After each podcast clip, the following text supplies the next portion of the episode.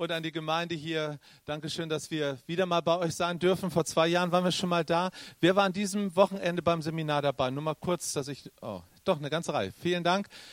Schön, dass wir auch diesen Gottesdienst mit euch zusammen feiern können. Ich habe mal wieder alles umgeschmissen. Erstens kommt es anders und zweitens, als man denkt. Das ist jedes Mal so witzig. Dann wird immer gesagt, kannst du uns so zwei Wochen vorher deine PowerPoint und so zuschicken? Ich mache das immer. Und ich denke immer, oh Gott, ich bin gespannt, was davon wirklich drankommen wird. Weil so ein Wochenende lebt davon, ähm, dass wir nicht ein Programm abspulen, sondern dass wir miteinander spüren, was hat der Vater in seinem Herzen für die Menschen. Und so habe ich auch heute Morgen in meinem Herzen gefragt, Vater, was möchtest du heute Morgen hier in diesem Gottesdienst deinen Kindern schenken? Und bevor wir da einsteigen, äh, lade ich euch ein, an einer wunderbaren Aktion mitzumachen, in den nächsten 40 Tagen hier. 40 Tage in der Liebe des Vaters. Auch wenn du beim Seminar nicht dabei gewesen bist, könnte das eine Chance sein, 40 Tage mal nachzuspüren, was es bedeutet, von Gott, dem Vater des Lichts, dem Vater, von dem jede Vaterschaft im Himmel und auf Erden kommt, geliebt zu werden. Und winkt da nicht so schnell ab. Ich habe früher einen großen Fehler gemacht. Ich bin viele Jahre Christ und habe gedacht, das kenne ich alles schon. Und das begegnet uns jedes Wochenende, dass Menschen uns sagen, das habe ich alles schon mal gehört. Ja, schlimm genug. Warum ist es da nicht in meinem Herzen angekommen? Wir haben so viele Dinge gehört. Jeder von uns, der länger als fünf Jahre im Reich Gottes ist, der dem kann man eigentlich nicht mehr viel Neues sagen, hoffe ich. Weil dann hast du einmal durchs, bist du einmal durchs ganze Evangelium durch, durch die ganze Bibel durch und du weißt die großen Headlines. Aber es geht nicht darum, etwas nur zu wissen, sondern es geht darum, dass es in unserem Leben ankommt. Und so ist es auch mit der Liebe des Vaters.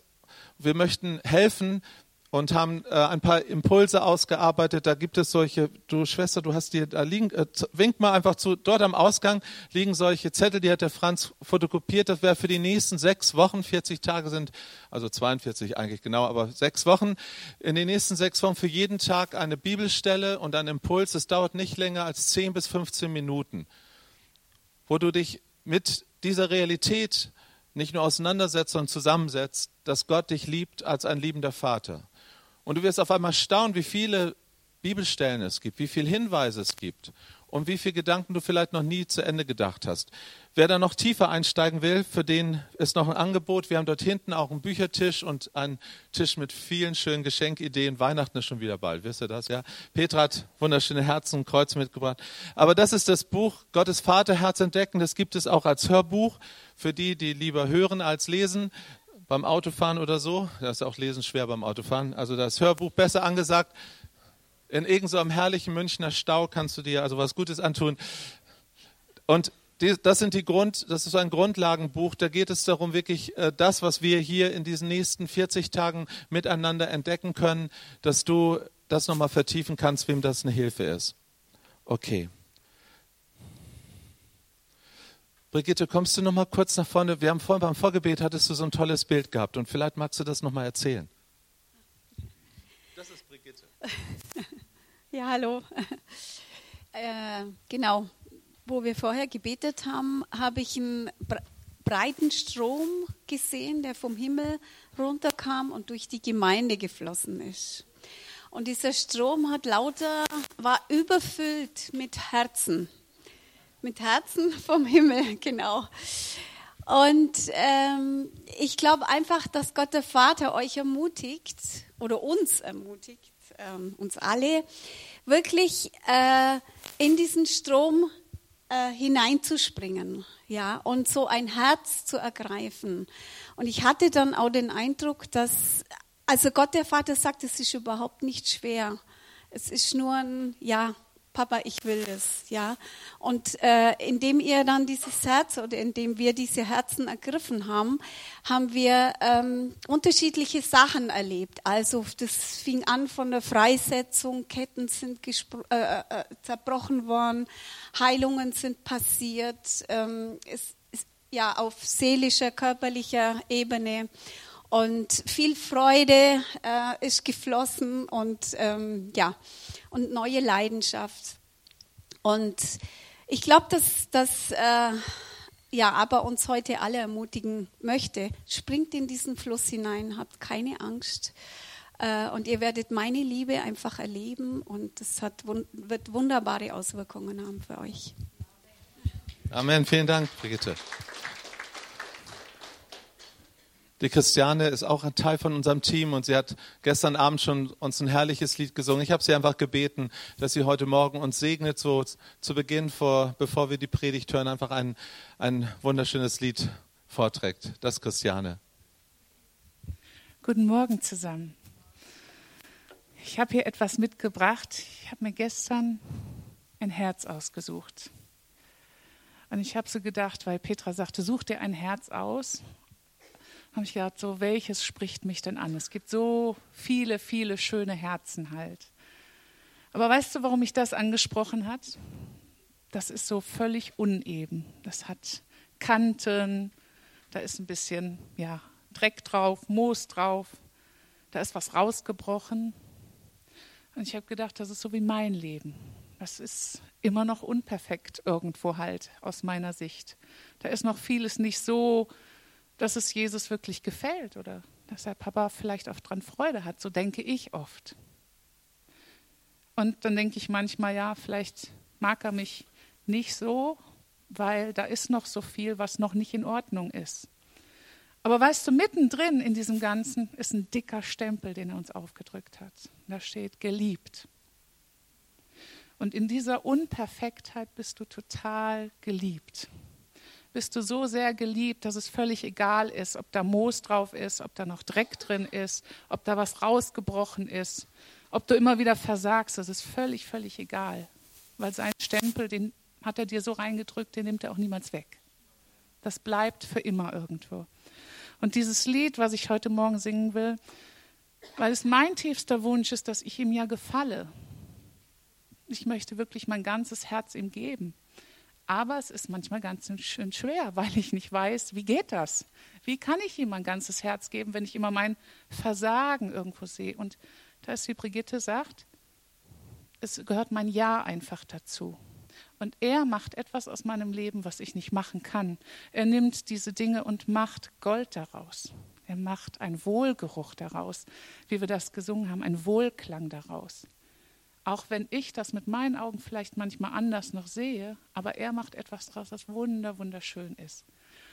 Und er möchte uns heute verändern und er möchte uns da berühren. Und dieses, Her dieses Lied heißt, er gibt mir ein, ein ganzes Herz, ein Herz, was wiederhergestellt ist.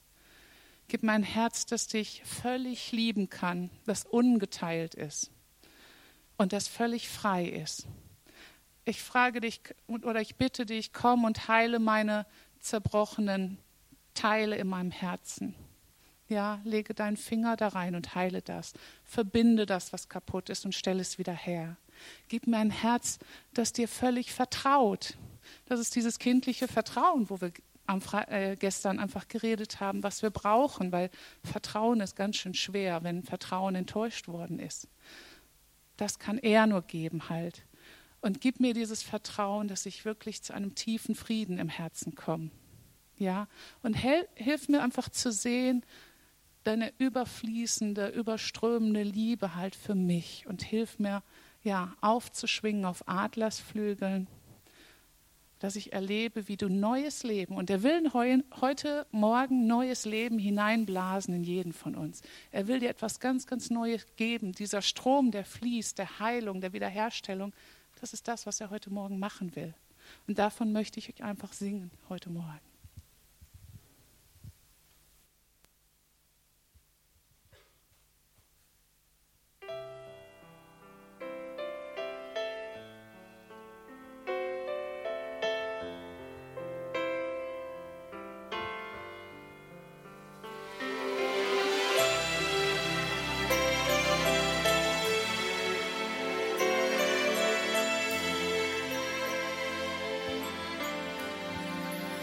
Give me a whole heart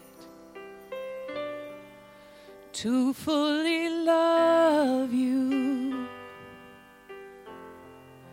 Give me an undivided heart, totally free. I I ask you to heal my broken places, the lingering wound your love replaces, bind every part. Give me a whole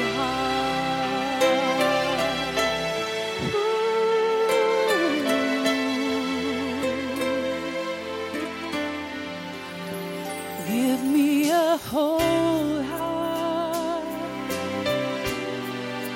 to fully trust you. Give me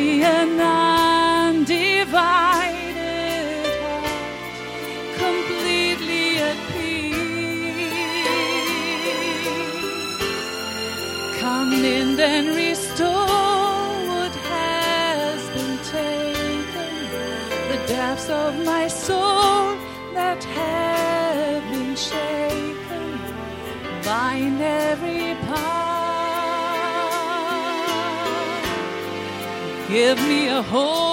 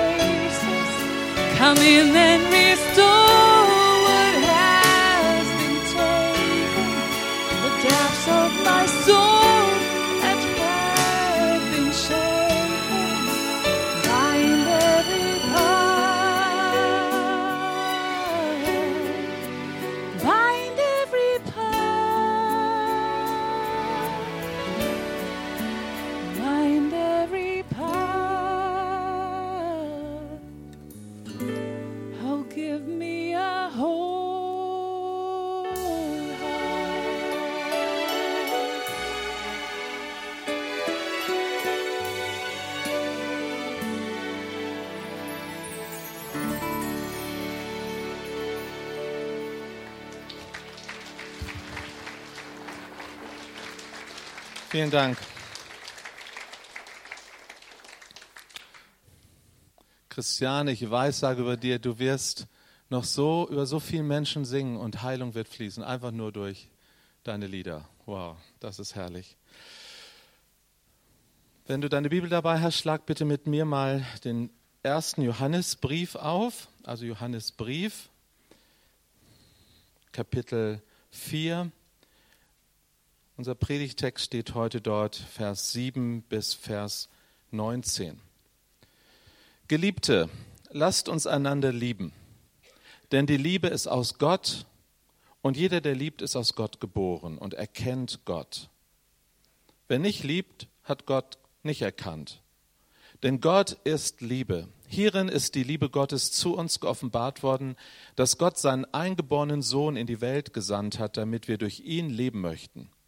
Hierin ist die Liebe nicht, dass wir Gott geliebt haben, sondern dass er uns geliebt und seinen Sohn gesandt hat als eine Sühnung für unsere Sünden. Geliebte, wenn Gott uns so geliebt hat, sind auch wir schuldig, einander zu lieben.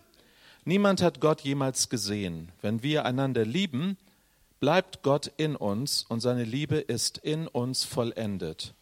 Hieran erkennen wir, dass wir in ihm bleiben und er in uns, dass er uns von seinem Geist gegeben hat. Und wir haben gesehen und bezeugen, dass der Vater den Sohn gesandt hat als Heiland der Welt. Wer bekennt, dass Jesus der Sohn Gottes ist, in dem bleibt Gott und er in Gott.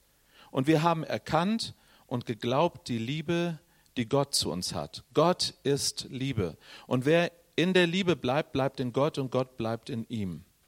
Hierin ist die Liebe bei uns vollendet worden, dass wir Freimütigkeit haben am Tag des Gerichtes, denn wie er ist, sind auch wir in dieser Welt. Furcht ist nicht in der Liebe, sondern die vollkommene Liebe treibt die Furcht aus, denn die Furcht hat es mit Strafe zu tun. Wer sich aber fürchtet, ist nicht vollendet in der Liebe. Wir lieben, weil er uns zuerst geliebt hat. Bis dahin, welche Worte habt ihr gehört? Sagt mir mal ein paar Worte. Man kommt nicht vorbei, oder? Man kommt an diesem Wort Agape, steht ja hier im Griechischen. Also eine Liebe, die nicht von dieser Welt ist. Eine Agape-Liebe, das ist die Liebe, auf die Gott sein Copyright hat. Nur er hat Agape. Wir haben die nicht. Wir haben die nur, wenn er sie uns schenkt. Okay, welche Worte waren noch da drin? Bleiben. Das ist eins der, im Griechischen Menno. Menno, ja. Das ist, stell dir einen kleinen Terrierhund vor und dem hältst du so eine Decke hin und der beißt sich fest.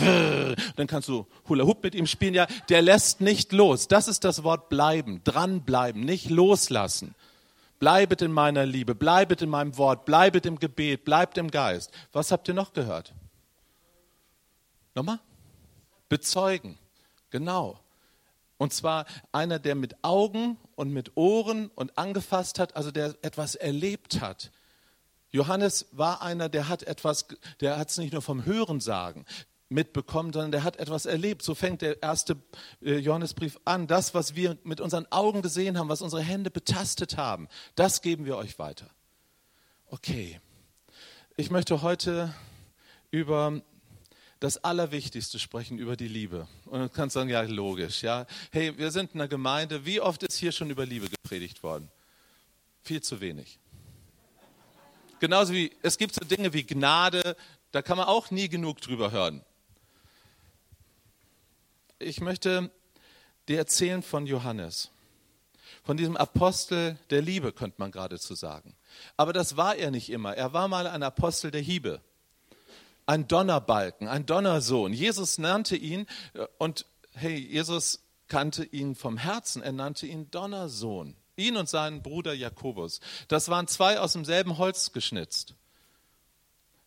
Wir wissen, dass sie schon sehr früh Jesus nachfolgten. Sie waren Fischer am See Genezareth in Galiläa. Und als Jesus dort vorbeiging, da hörten sie, das ist der Messias. Sie waren innerlich vorbereitet, denn sie waren vorher schon Jünger vom Täufer Johannes gewesen. Und sie haben darauf gewartet, dass etwas Neues passiert. Geschwister, hier sind ja einige, so wie ich, die schon Dinosaurier sind im Reich Gottes. Ja, wir warten schon Jahrzehnte darauf, dass Gott Erweckung gibt in Deutschland. Stimmt das? Und wir haben sogar schon Dinge geschmeckt. Diese Gemeinde ist in einem erwecklichen Zeitraum entstanden. So. Und es ist manchmal ganz schön schwer, wenn man schon was geschmeckt hat und dann geht irgendwie so die Welle zurück. Und dann soll man warten auf die nächste Welle, die kommt. Und man erlebt ganz schön viel Frustration und Enttäuschung. Wie viele Menschen sind hier schon durch diese Räume gegangen, haben hier Gott erlebt und dann sind sie weg gewesen. Tschüss. Hello und tschüss.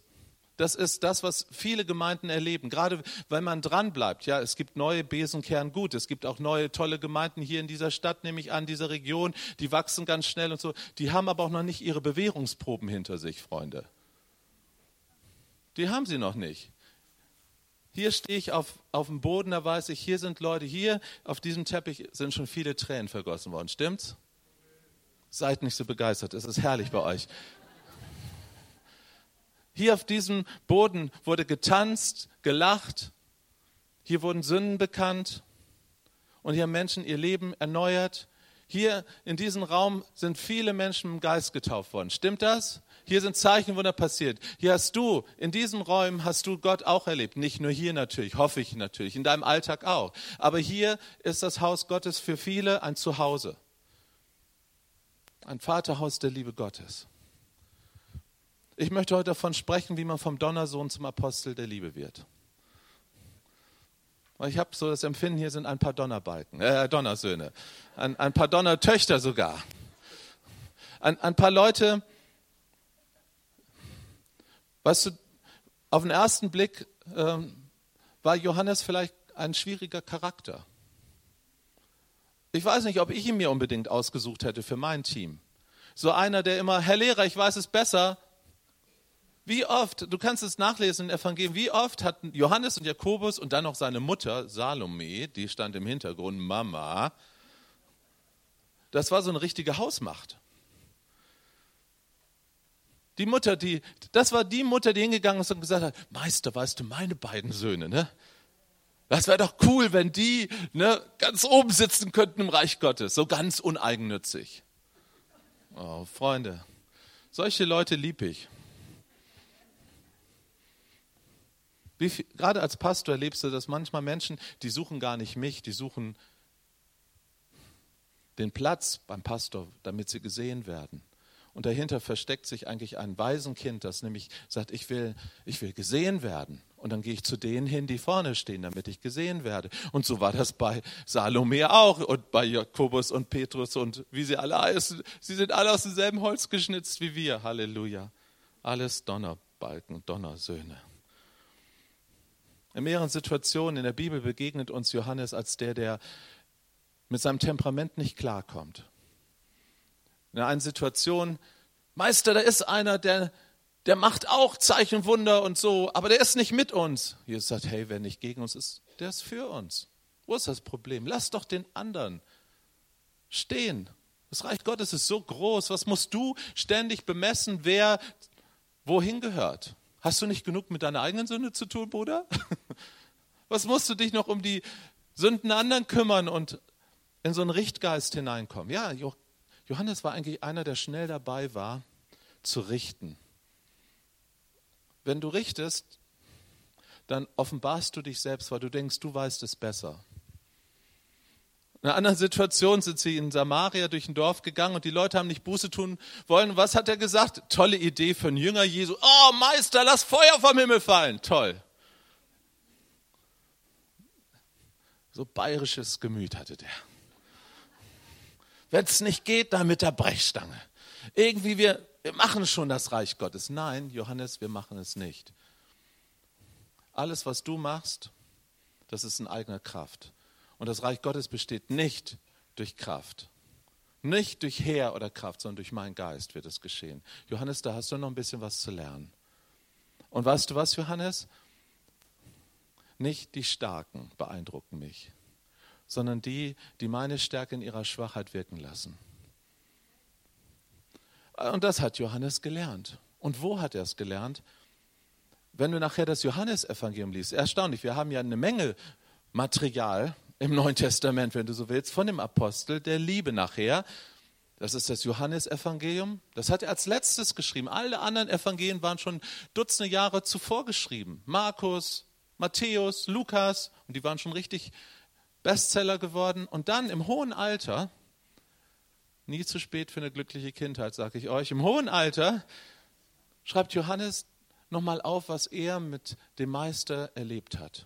Und aus einer ganz anderen Sicht, deshalb fällt ja das Johannesevangelium irgendwie so ein Stück aus dem Rahmen, weil da erfahren wir ja Dinge, Worte, die die anderen Jünger nicht so gehört haben, weil er war der Augenzeuge, er war der Herzenszeuge, er war Ohrenzeuge. Und er hat eine besondere Nähe zu Jesus gehabt. So berichtet er zum Beispiel seinen Namen, ist euch sicherlich schon mal aufgefallen, im Johannesevangelium findest du niemals seinen Namen, als, sondern er sagt immer der Jünger, den Jesus liebte. Hey, wenn einer dich fragt, wer bist du? Ich bin der Jünger, den Jesus liebt. Ich bin, ich bin Papas Liebling. Ich bin Papas Liebling. So hat er sich vorgestellt. Oder der Jünger, der an der Brust Jesu lag. Nun, was bedeutet das? Man hat ja damals zu Tisch gelegen. Ne, das ist immer so Ranger-Sachen, macht ihr wahrscheinlich auch so, ne? einmal am Tisch liegen. Und dann hat man so Polster gehabt, hat man sich so abgestützt. Und der, der hier an der Herzseite war, das war der Jünger, der, der Nächste. So. Und mit dem hat man am besten reden können. Und das war Johannes. Das war Johannes. Der suchte die Nähe seines Meisters. Ich sag dir, wie du aus einem Donnersohn ein Apostel der Liebe wirst oder aus einer Donnertochter eine Apostelin der Liebe, indem du ganz nahe am Herzen von Jesus bist. Dort wird man umgeprägt. Das Wort Charakter, im griechischen Charakter, das ist ein Abdruck, das ist wie ein Reifenabdruck. Ja? So, da wird was reingedrückt. Die Soziologen, die Pädagogen erzählen uns, sagt mir, was dein Elternhaus war und ich sag dir, wie dein Leben ungefähr abläuft. Das stimmt nicht ganz, aber sie haben schon was richtig erkannt. Ja, wir werden sehr früh geprägt. Unser Charakter ist nicht nur irgendwie ein Zufallsprodukt. Unser Charakter hat etwas damit zu tun, dass unsere Persönlichkeit einen Widerhall hat aus dem, was in uns hineingestreut wurde. Wenn jemand zum Beispiel immer gesagt hat, hey, du bist, du bist meine schönste Tochter, hey, du bist mein, mein Sohn, ich bin stolz auf dich. Meinst du, dass dieses Kind sich anders entwickelt, als einer, der sagt, hey, du hast zwei linke Hände, aus dir wird nie was? Natürlich. Man hat festgestellt, wirklich interessanterweise, ihr liebt ja auch Israel, ja, da hat man festgestellt, warum die Israelis, die Juden, so viel Erfolg haben in ihrer Pädagogik. Weil jede israelische Mutter sagt, meine Tochter ist eine Golda Meir. Und mein Sohn ist mindestens so intelligent wie Einstein. Weißt du, wenn du so an deine Kinder rangehst, dass du das Gold in ihnen siehst, ja, dann wirst du wie Saat und Ernte, du wirst was anderes ernten. Unsere Pädagogik in Deutschland ist oft ganz anders. Ich fand es furchtbar, wenn meine Kinder nach Hause kamen mit ihren Arbeiten. Ja, jetzt hat ja Schule auch in Bayern endlich wieder angefangen. ja, und dann bekommst du dein, dein Heft und da steht Rot, Rot, Rot ist eigentlich die Liebe, habe ich immer gedacht. Falsch, falsch, falsch, falsch. Und es wird immer gesagt, was du alles falsch machst. Anstatt daneben zu schreiben, richtig, richtig, richtig, richtig. Es hat sich schon mittlerweile ein bisschen geändert, habe ich gehört. Aber als meine Kinder zur Schule gingen, habe ich darunter gelitten. Dann kommt meine süße kleine Lockentochter nach Hause. Verholt, ich habe alles falsch gemacht. Nein, du hast ein bisschen falsch gemacht, aber hast viel mehr richtig gemacht. Warum sagt man dir das nicht, dass du viel mehr richtig machst? Hey, Saat und Ernte. Was wird in unser Leben hineingestreut? Hinein, was ist in dein Leben hineingestreut worden? Was hat man über dir gesagt? Manchmal sogar auch in der Gemeinde manchmal sogar durch Prophetien. Hey, ich, es gibt ein paar Prophetien, die musste ich richtig wegschmeißen aus meinem Leben, weil das Manipulation war und nicht Prophetie. Ich musste manche Predigt, die ich gehört habe, weil es Gesetz war und nicht Gnade, richtig rausschneiden aus meinem Leben. Ich sage, nee, das nehme ich nicht an. Saat und Ernte, was, was wird in meinen Herzensboden hineingestreut? So, Johannes hat den richtigen Ort sich ausgesucht das Herz Jesu. Für die, die nicht beim Seminar dabei waren, damit wir kein Missverständnis haben, wenn ich von der Vaterliebe Gottes spreche, dann meine ich Jesus. Weil Jesus ist das Vaterherz Gottes in Person. Gott der Vater liebte die Welt so sehr, dass er seinen einzigartigen Sohn gab. Nun, wenn er einen Sohn hat, dann muss er Vater sein. Und er gab seinen Sohn Jesus und er hängte ihn hier hin, hier sichtbar für alle Menschen ans Kreuz und sagt, so sehr habe ich die Welt geliebt. Jeden Einzelnen. Ich habe das Kostbarste, was ich habe, nämlich mein eigenes Herz für dich gegeben. So, das ist die Botschaft, die hat Jesus gepredigt. Und die Jünger haben das Tag für Tag drei Jahre lang gehört. Und auch Johannes, dieser Donnersohn, hat das drei Jahre lang gehört. Und jetzt am Ende seines Lebens, er war wahrscheinlich so irgendwie in 90ern. Also er ist der einzige Jünger Jesu, von dem wir ausgehen können, dass er eines natürlichen Todes an Altersschwäche starb. Die anderen haben alle den Märtyrertod erlebt.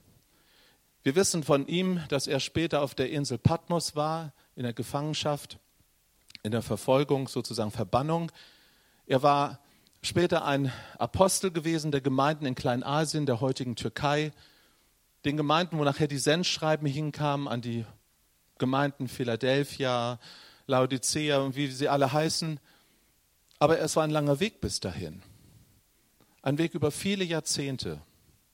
Er wurde geformt durch die Liebe, durch das Dranbleiben. Darum ist dieses Wort bleiben für ihn so wichtig. Du kannst einen schnellen Erfolg haben. So viele sind wunderbare 100 Meter Läufer im Reich Gottes. Das beeindruckt mich nicht mehr. So ein Hussein Bolt oder so, ja. Das beeindruckt mich nicht. Mal schnell schnell einen Sprint hinzulegen.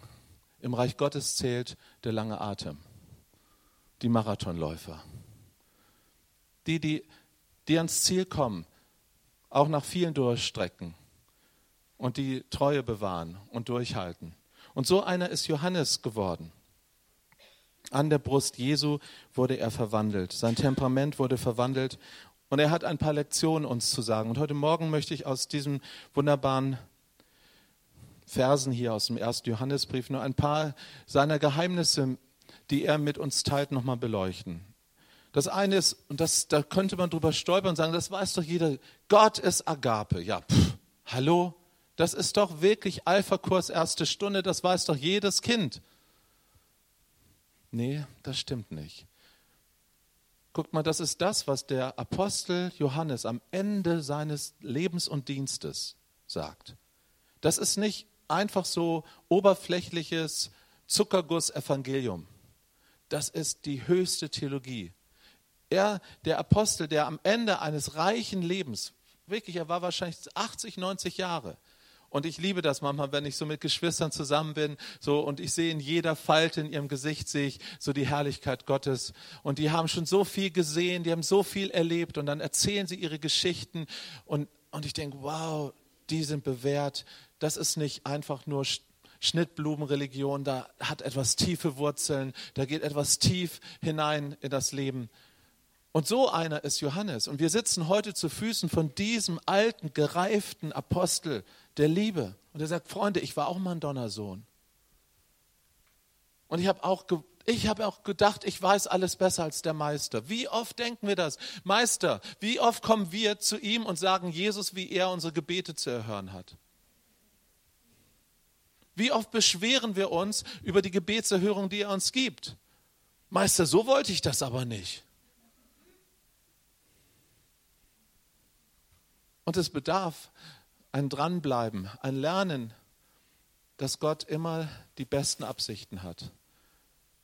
Wir verstehen nicht alle seine Wege, aber wir können ruhen in seinem Wesen. Er ist Liebe. Und das betont der Apostel Paulus, äh, der auch, der Apostel Johannes und sagt, Freunde, ich habe das Wesen Gottes kennengelernt. Viele Christen wollen nur die, Gebe, die Gaben des Gebers haben, aber ich habe den Geber kennengelernt. Ich kenne ihn von Herz zu Herz. Ich weiß, ich habe ihn getestet mit meinem Leben und ich weiß, er ist nur Liebe. Nichts anderes ist in ihm. Er hat nicht nur Liebe, er ist die Liebe in Person. Und er ist der Aber-Vater, ein Vater voller Liebe. In keinem Evangelium im Neuen Testament steht das Wort Vater so oft drin wie im Johannesevangelium. In keinem Evangelium.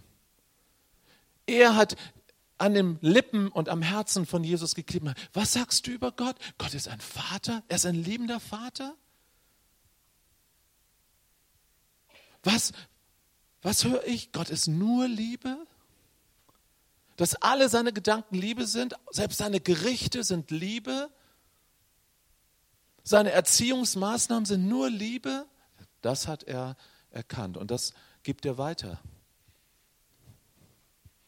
am Ende seines Lebens, interessanterweise, wenn man Paulus und Petrus und die anderen Apostel so miteinander vergleicht, dann stellt man fest, ja, jeder darf ja einzigartig sein. In den Gemeinden, des, die der Apostel Paulus betreute, da gab es viele Strukturen und gute Ideen. Beim Apostel Johannes scheint das alles nicht so besonders wichtig gewesen zu sein. Hauptsache Liebe ist da. Jede Gemeinde hat sicherlich auch ihre eigene Prägung, aber etwas, was ich dieser Gemeinde hier wünsche, dass ihr euch um dieses Zentrum herum aufbaut. Es gibt so viele tolle Programme, es gibt so viele tolle Performance, Darstellungen. Und es gibt Gemeinden, die werden darum aufgebaut, die haben ein Wahnsinnsprogramm. Ja, da kommst, kommst du ab einer gewissen Konfektionsgröße nicht mehr rauf aufs Podium. Und aber einem gewissen Alter, ich kenne das, ja, oder da wird man gecastet, um an der Technik zu sitzen und was ich was, irgendwelche Dienste tun. Und ich verurteile das nicht, jeder muss wissen, was er macht. Aber ehrlich gesagt, das ist nicht die Gemeinde, die mir am Herzen liegt. Ich sage, okay, jeder muss wissen. Ich möchte in einer Gemeinde sein, in der die Liebe das Zentrum ist. An der Liebe werdet ihr sie erkennen. Und ich weiß, dass Erweckung, ich komme aus einer Erweckung der Jesus People Zeit, man glaubt es mir nicht, ich hatte mal lange Haare, ich hatte überhaupt Haare. Und ich war mal jung. Und ich komme aus einer Zeit der Jesus People Erweckung der 70er Jahre.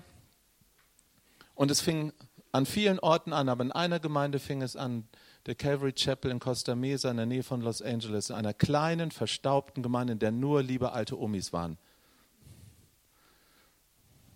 Und wisst ihr, was dort passiert ist? Der Pastor Chuck Smith, der ist zweieinhalb Jahre in diese Stationstochtergemeinde gegangen und hat jeden Sonntag nur über die Liebe gepredigt, dass Gott nicht nur Liebe hat, sondern Liebe in Person ist.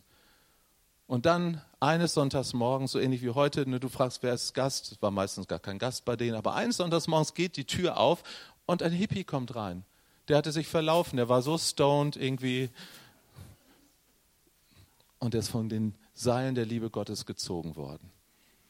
Und er kam rein und wisst ihr was, nach zweieinhalb Jahren nicht nur gehörter Botschaft, sondern mittlerweile war diese Botschaft angekommen. Deshalb ist es so wichtig, einen Weg zu gehen. Bitte macht doch mit mal 40 Tage einen Weg zu gehen. So, und so sind sie zweieinhalb Jahre schon vorbereitet gewesen und dann haben die Omis sich nicht weggerückt von dem stinkenden unangenehm aussehenden, vollgekifften Hippie, sondern haben ihn liebevoll aufgenommen, haben ihm einen Kaffee angeboten, was ich was nachher. Der hat nicht viel mitbekommen, aber was der mitbekommen hat, war, hey, das war cool. Und dann hat er was Verrücktes gemacht. Er ist an den Strand gegangen zu all den anderen lausigen Hippies und hat gesagt, hey, ich habe was ganz Cooles gefunden, da vorne, diese abgedrehte Kirche. Und dann hat er die ganzen mitgebracht.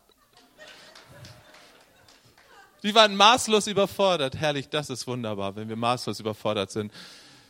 Wenn wir in unsere Grenzen kommen, dann fangen Gottes Möglichkeiten an, ja. Und dann fiel der Heilige Geist und die Liebe Gottes wurde ausgegossen in Herzen dieser Hippies. Und das war eines der Erweckungszentren. Nachher hatte diese Gemeinde 10.000 Leute gehabt, noch mehr. Und war wie ein Durchlauferhitzer und viele, viele Menschen sind damals zum Glauben gekommen. Nun, jetzt, ich sage nicht, wenn du das gehört hast, macht's genauso, dann wird es funktionieren. Dann sind wir schon wieder beim Tod im Topf.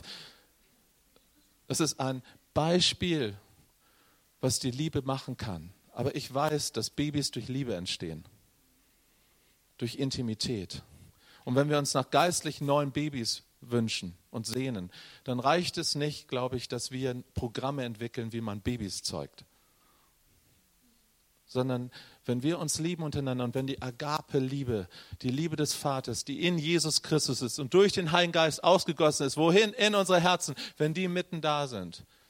Wenn Menschen, die eigentlich sich normalerweise niemals gegenseitig ausgesucht hätten, wir sind doch kein Kaninchenzüchterverein, oder? Wir haben doch nicht nur ein gemeinsames Hobby. Wir sind so unterschiedlich. Guckt euch doch mal an. Ihr passt doch gar nicht zusammen. Doch.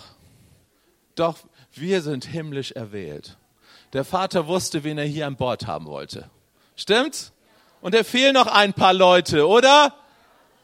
Vater, wir rufen sie herbei. Norden, Süden, Osten, Westen, gibt sie alle her. Hier ist ein Ort, wo die Liebe Gottes wohnen soll. Amen. Und dann wird es passieren. Ich habe keine Ahnung wie. Ich mache die Tür zu und laufe lieber weg. Nein, nein, nein. Er macht es schon. Er macht es auf seine Art und Weise. Und es wird jedes Mal anders sein.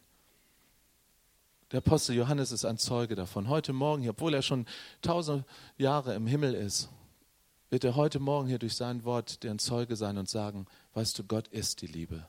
Das ist die feste Größe in deinem Leben. Alles kann wanken in dieser Welt. Und wir leben in einer verrückten Zeit, wo so viele Dinge, die du heute denkst und glaubst, morgen schon in Frage gestellt werden durch die Entwicklung in Politik, in Gesellschaft, in, in den Quantensprüngen, die wir im digitalen Zeitalter erleben.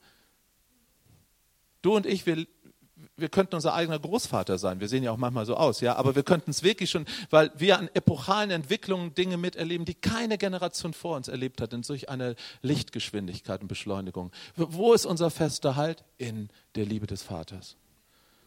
Das ist die feste Größe. Alles kann vergehen, aber das bleibt bestehen. Und ich sag euch, in einer Zeit der zunehmenden Verunsicherung werden Menschen genau diesen Unterschied spüren. Wir müssen nicht jedes Mal hip und hop sein und top und alles wissen und jeden neuen Trend der Gesellschaft mitmachen. Manche Gemeinde ist so eine getriebene Gemeinde, weil sie möchte immer ganz modern und up to date sein. Okay, sollen sie machen. Aber Freunde, das wird nicht, glaube ich, nicht die Welt beeindrucken, dass wir immer versuchen, meistens hechelt man dann immer noch so ein Licht ja hinterher, den Entwicklungen der Gesellschaft, dass das das, das ist normalerweise nicht das, was das Reich Gottes ausmachen wird, sondern ich glaube, was das Reich Gottes ausmacht, ist, dass Gott die Agape ist. Und wenn er im Haus ist, dann, dann verändern sich die Dinge. Okay, ich kürze mal den Punkt ab. Was zweites sagt uns der Apostel Johannes hier. Er sagt, kommt zur ersten Liebe. Oh Mann, hast du auch solche Predigten schon gehört? Oh, Gänsehautentzündung, ja.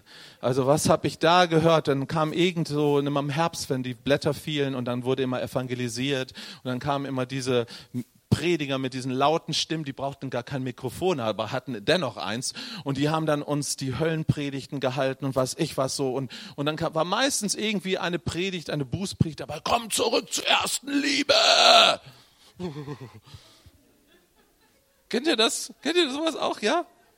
Oh, okay, wenn du nicht auf diesem Planeten warst, wo ich gelebt habe, also dann freu dich drüber. Oh Mann, oh Mann. Und dann wurde, ne, wurde richtig Druck gemacht, schön seelischer Druck gemacht. Und, und ich habe auf mein Mistkäfer-Feeling, dass ich sowieso schon nicht genüge, kam auch jetzt noch das drauf. Ja, komm doch so zurück, wie du mal früher Jesus geliebt hast. Ja, und dann werden solche romantischen Erinnerungen am Lagerfeuer und wo wir alle Jesus damals äh, unser Ja-Wort gegeben haben. Hallo, da war ich auch 20 Jahre jünger, ja.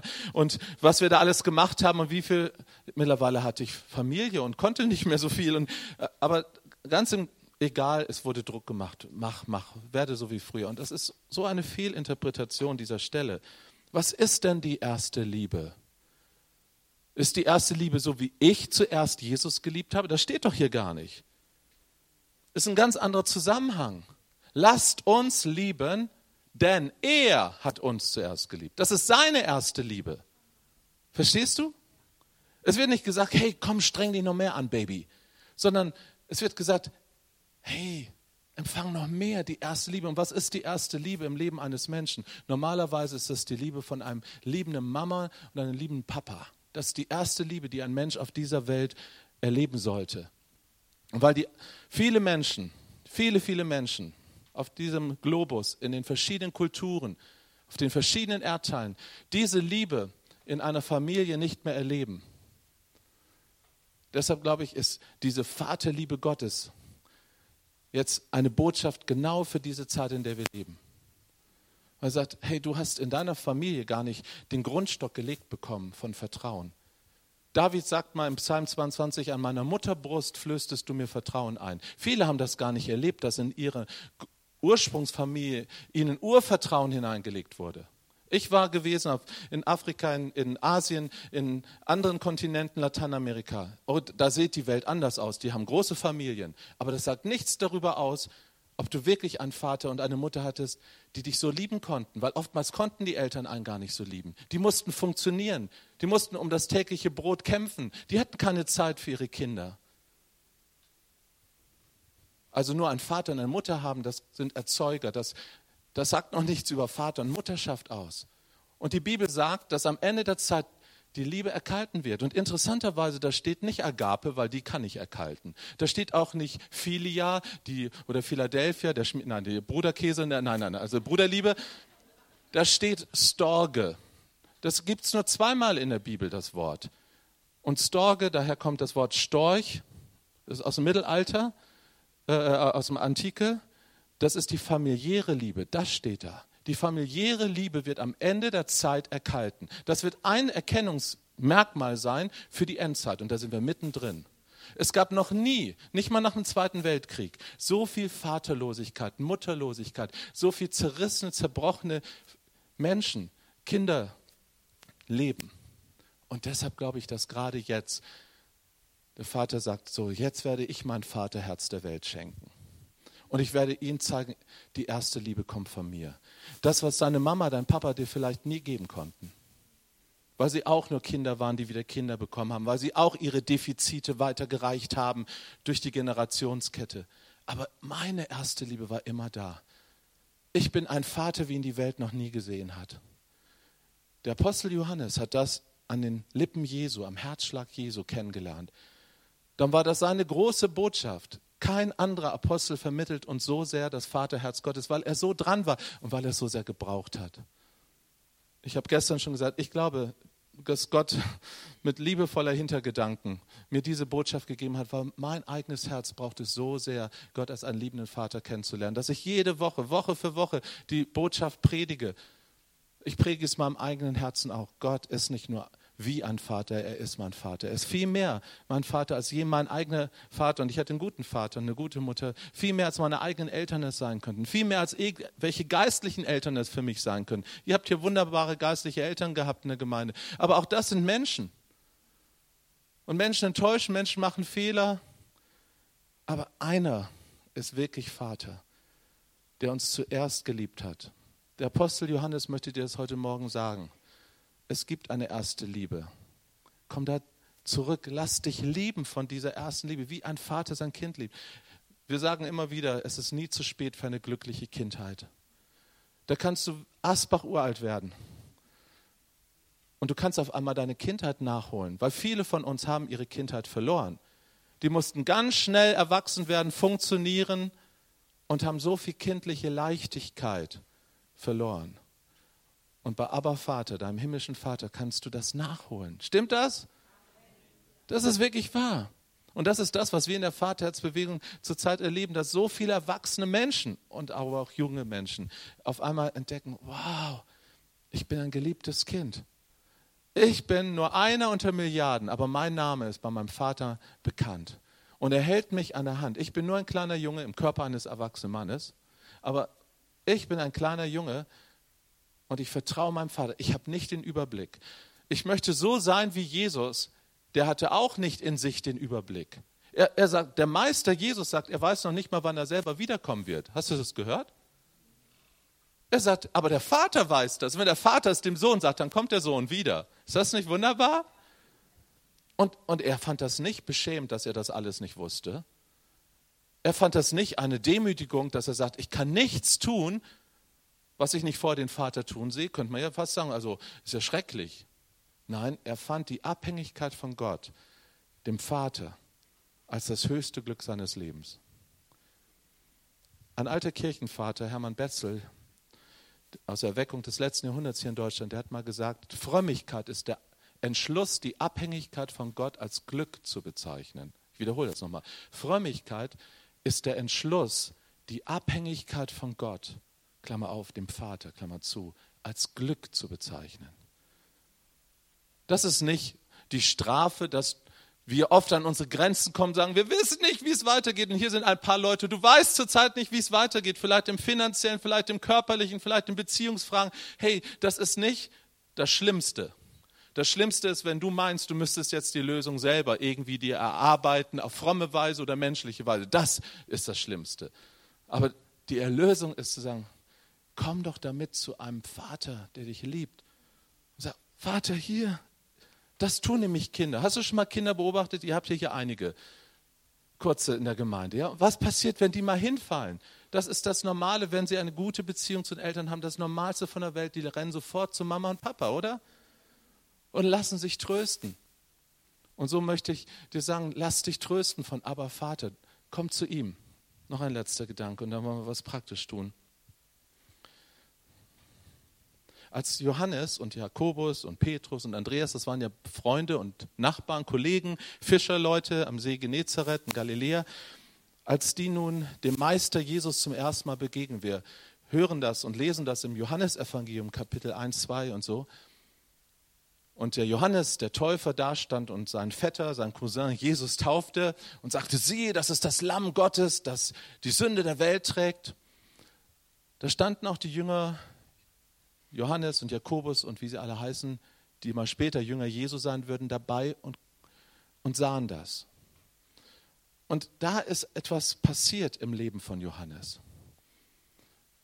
Er ist zu Jesus gegangen und hat gesagt, bist du der Messias, der nach dem ich immer gesucht habe. Und was sagt Jesus zu ihm? Komm und sieh.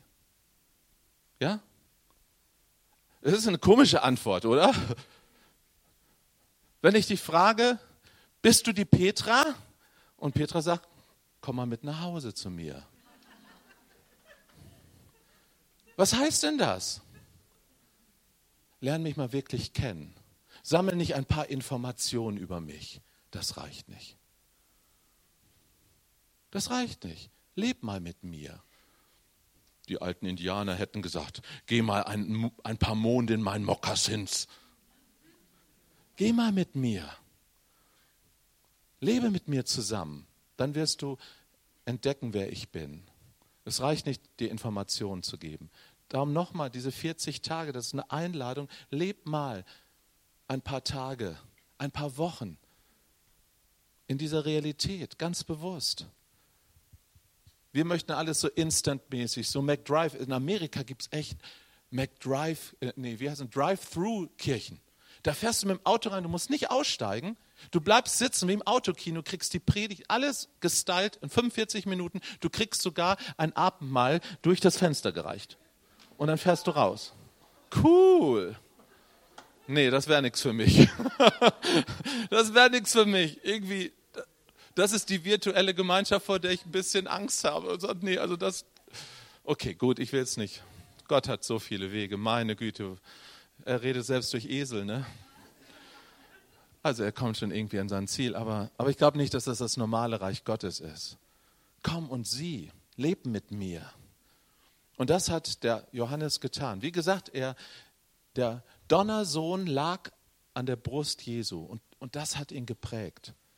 Mein Charakter wird geprägt durch die Nähe Gottes. Für mich ist das Wort Vaterherz fast ein Synonym, ein Gleichnis für Nähe Gottes, für Präsenz Gottes. Ich komme ja viel unter, bin viel unterwegs, meine Frau Kahn und ich. Wir sind jetzt seit fünf Jahren im intergalaktischen Reisedienst, sage ich immer, und unsere Teams sind jedes Wochenende unterwegs in verschiedenen Gemeinden und Kirchen. Und ich sage euch, ich liebe das Reich Gottes. Ich bin fasziniert von der Größe und der Verschiedenartigkeit, der Vielfalt. Und jedes Mal versuche ich mich nicht beeindrucken zu lassen von Räumen, von Zahlen, wie viele Menschen sind da, von Equipment.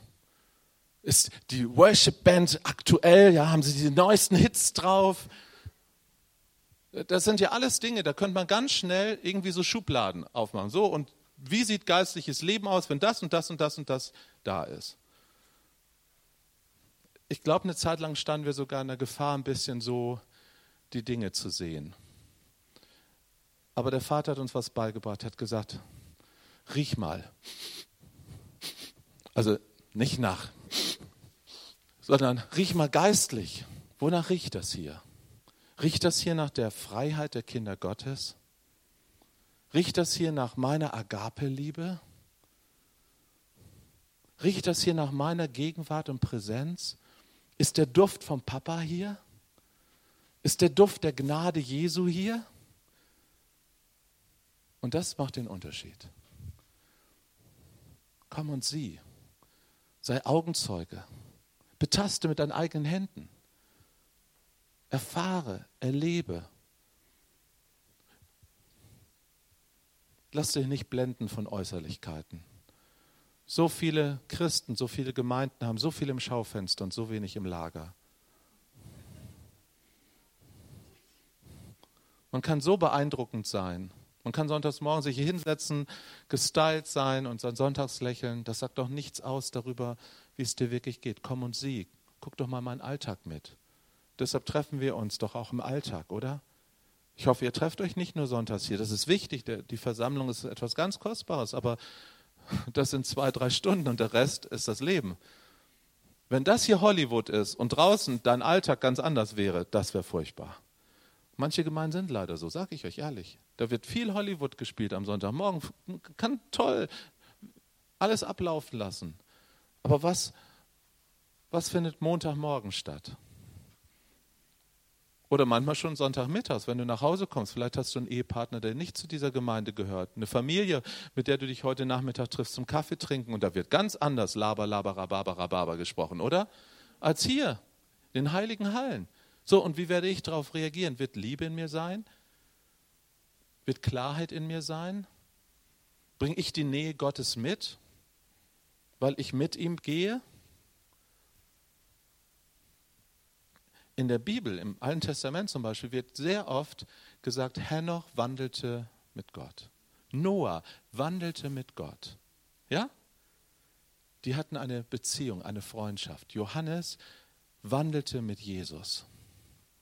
Und nicht nur ein paar Jahre, wo es richtig powermäßig abging. Und das hat er erlebt. So wie einige hier von euch sicherlich auch ganz andere geistlich gefüllte Zeiten erlebt haben. Wo du wusstest, jedes Mal, wenn du in die Versammlung kommst, da ist der Himmel los. Und da passieren Dinge. Ja, und, und dann kommt die Bewährungsprobe. Dann gibt es Zeiten von Trockenheit. Und da kostet es dir manchmal was, in Gottesdienst zu gehen. Und da kostet es manchmal was, mit diesen komischen Leuten verbunden zu bleiben. Guck jetzt niemand an.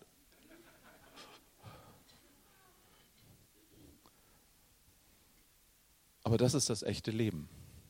Und das hat Johannes erlebt und er ist dran geblieben. Wisst ihr, der hat es nicht immer leicht gehabt, selbst in dem Zwölferkreis. Da gab es so eine Rivalität zwischen Johannes und Petrus. Ist euch schon mal aufgefallen? Die beiden konnten nicht gut miteinander im Team zusammenarbeiten. Und der Meister hat sie immer wieder zusammengetan. Immer wieder. Warum? Weil Diamanten schleift man nur mit Diamanten. Stimmt's? Deshalb tut uns Gott manchmal mit Menschen zusammen, wo wir denken, oh, warum gerade die oder warum gerade der? Tja, Petrus, was geht's dich an? Komm und folge du mir nach.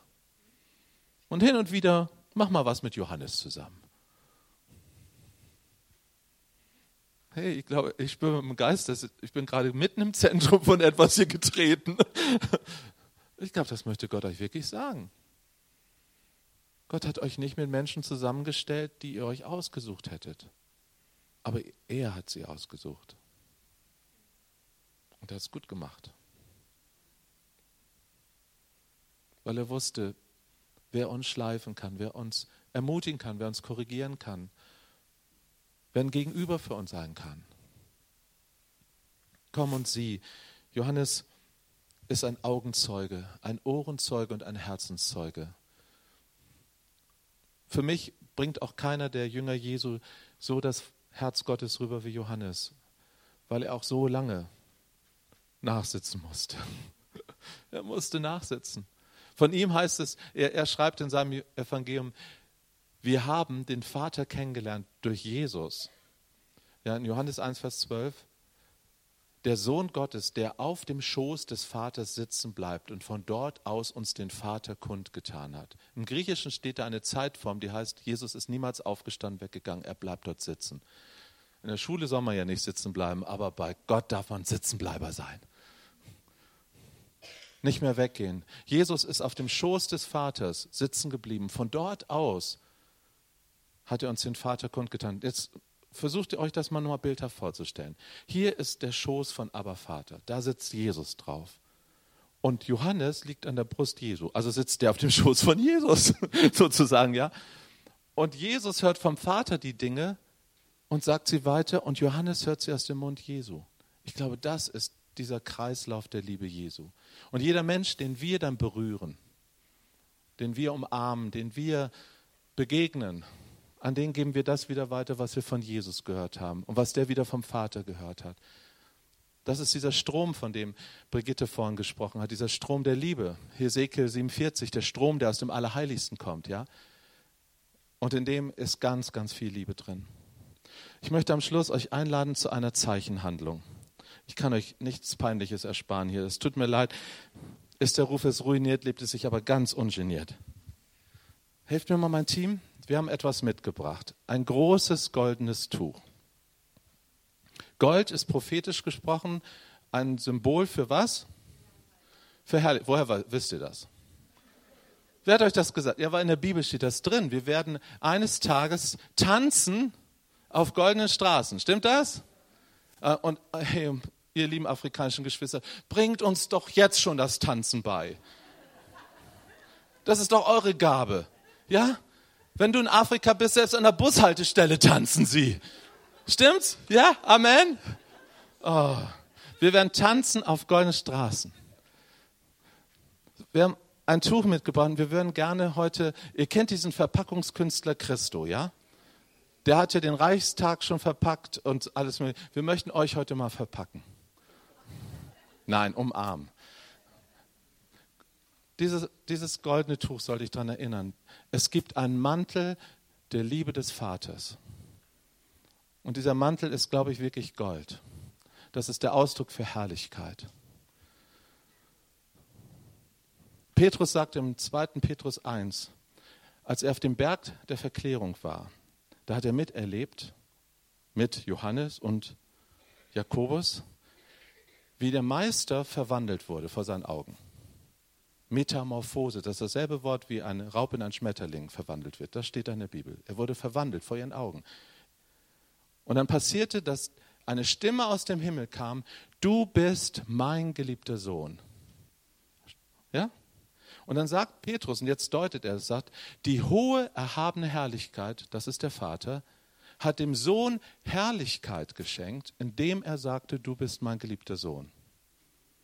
Hey, wenn man das mal konsequent zu Ende denkt, analytisch wie wir Deutschen sind, dann heißt es, Herrlichkeit gleich Vaterliebe. Ich glaube, im Himmel, der Himmel wird voller Herrlichkeit sein, wird alles, was wir dort erleben, pure Liebe des Vaters sein.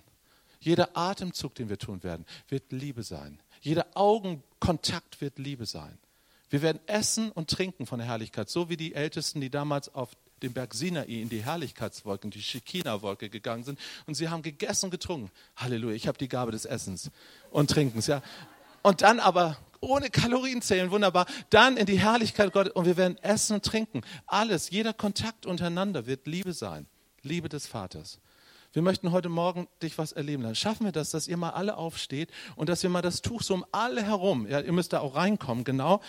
Helft mal mit, alle kommt mal hier nach vorne. Jetzt ist sturmfreie Bude hier vorne, kommt mal her. Und mal hier, genau, und kommt mal hier rein. Wir, wir machen Kreis, nochmal, dass das Tuch mal um alle rum herum ist. Kommt ihr nochmal ein bisschen zurück hier, das soll ein Überraschungsei werden oder so. Wir wollen hier alle. Schafft ihr das, Karin? Hallo, hier zurückkommen, mit dem Tuch hier zurück. Wir sollen einen Kreis hier vorne, wir wollen zumachen. Kommt mal alle wieder hier herüber. Karin, ihr seid zu weit, ihr müsst hier rüber. Und die andere Seite auch, wir wollen ja das zumachen, nicht offen. Hallo, Petra. Kommt mal ein bisschen hier in die Mitte, rückt mal in die Mitte rein, sonst wird das ja nicht.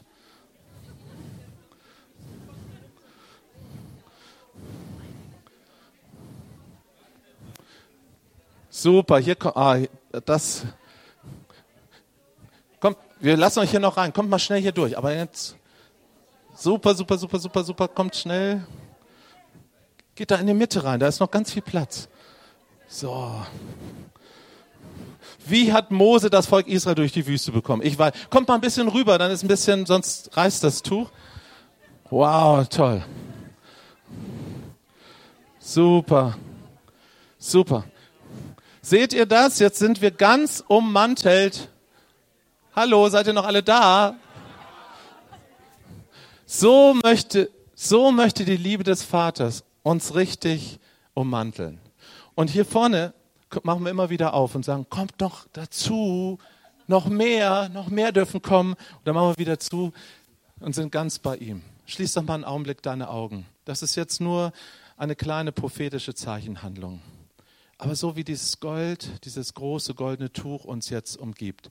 Mich erinnert das an das Bild, was der Prophet Jesaja im Tempel gesehen hatte, als der Saum des Mantels unseres Gottes den Tempel erfüllte.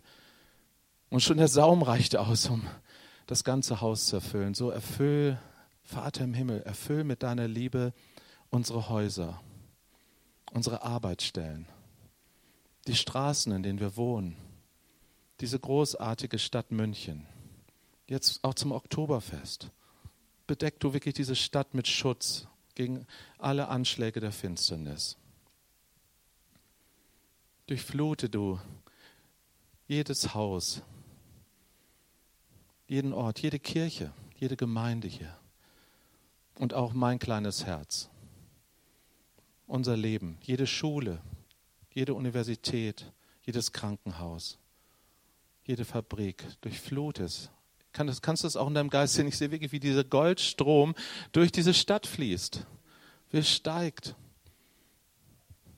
Wir haben heute schon gesagt, München wird ja mal Stadt mit Herz genannt, die, die Weltstadt mit Herz. Ich taufe sie heute um, Weltstadt mit Vaterherz. Mit dem Vaterherzen Gottes. Das ist Jesus Christus. Das ist seine Liebe, die ausgegossen ist durch den Heiligen Geist in unsere Herzen. Vater, und wir bringen dir unser eigenes Herz. Vielleicht magst du mal deine Hand auf dein physisches Herz legen. Vater, und wir bringen dir heute Morgen unsere eigenen Herzen. Und wir sind manchmal auch so wie Johannes und Petrus und wie sie alle heißen, Menschen. Und es menschelt ganz schön. Und wir brauchen deine Veränderung. Wir wollen auch an deinem Herzen liegen, Meister. Wir wollen auch dort sein, so wie Johannes am Herzen von Jesus war. So wollen wir auch am Herzen von Jesus sein.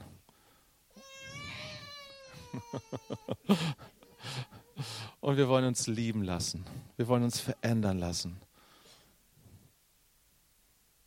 Genieß jetzt einfach diesen Augenblick. Wir werden gleich abschließen, aber genieß jetzt einfach diesen Augenblick. Das ist jetzt, wir stehen hier in Zeit und Raum, aber wir berühren hier Ewigkeit.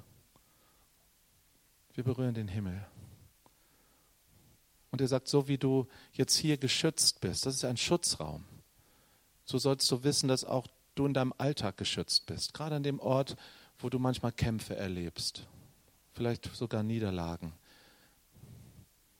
wo du dich manchmal schutzlos fühlst. Du sollst spüren, dass mein Gold, meine Liebe um dich herum ist.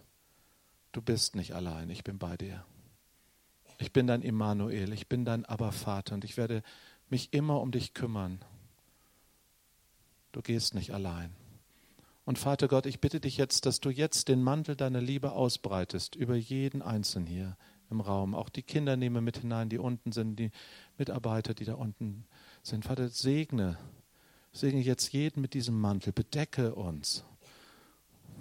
Wir verstecken uns geradezu darunter und bergen uns bei dir.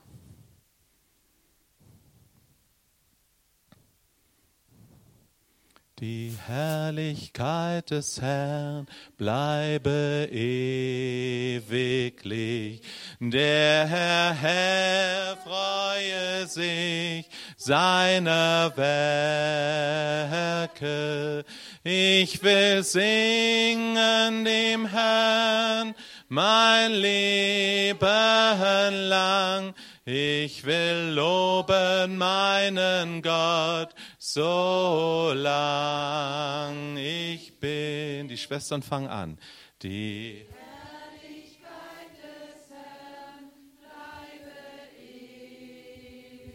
Jetzt die Brüder. Die Herrlichkeit des Herrn bleibe ewiglich.